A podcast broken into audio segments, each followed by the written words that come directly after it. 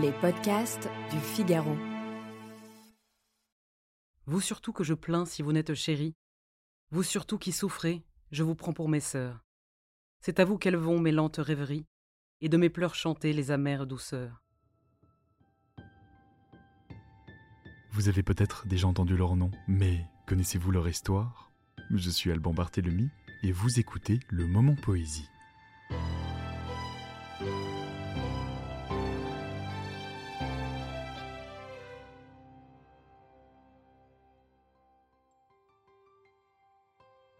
Amie de la poésie, bonjour.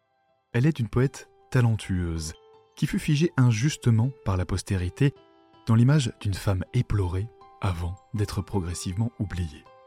Marceline Desbordes-Valmore naît à Douai en 1786. Elle grandit dans un milieu d'artisans plutôt aisé, mais sa famille subit les tourments de l'histoire. Son père est ruiné sous la Révolution française. Marceline n'a presque pas de formation scolaire elle débute encore enfant au théâtre, elle le fait d'ailleurs en grande partie par nécessité. Elle devient comédienne et puis chanteuse. À partir de 1803, elle est alors âgée de 17 ans.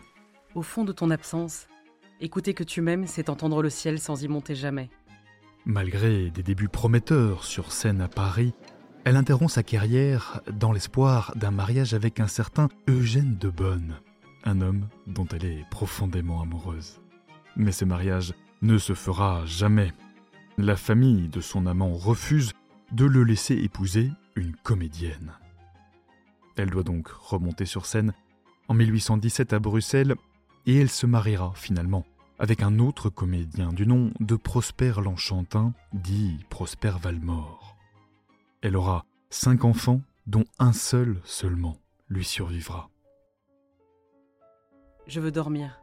J'ai soif de sommeil, d'innocence, d'amour, d'un long silence écouté sans effroi, de l'air pur qui soufflait au jour de ma naissance, doux pour l'enfant du pauvre et pour l'enfant du roi. Les poèmes de Marceline Desbordes-Valmore capturent avec une sincérité saisissante la dureté de sa vie, notamment dans son recueil le plus connu, Les Pleurs, publié en 1833.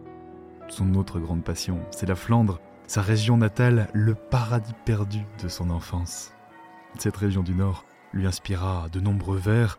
Ses écrits lui vaudront d'ailleurs plusieurs distinctions académiques de son vivant.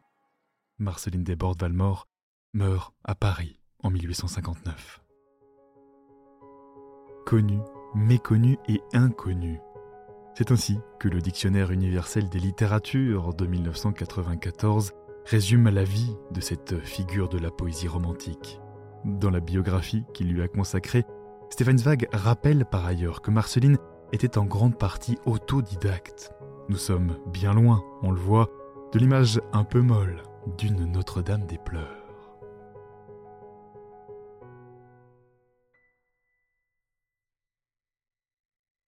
Un texte de Marceline Desbordes-Valmore à celle qui pleure. Vous surtout que je plains si vous n'êtes chéri.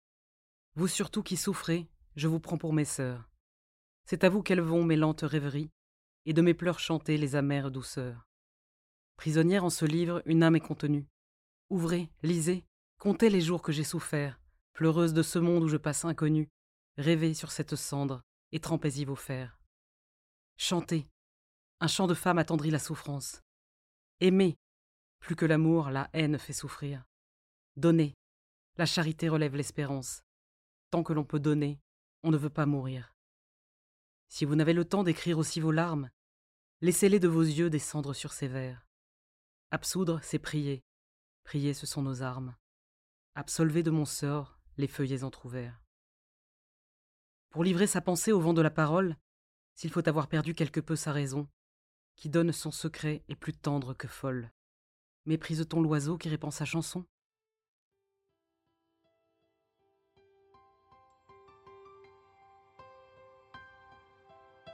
La prise de son, Louis Chabin.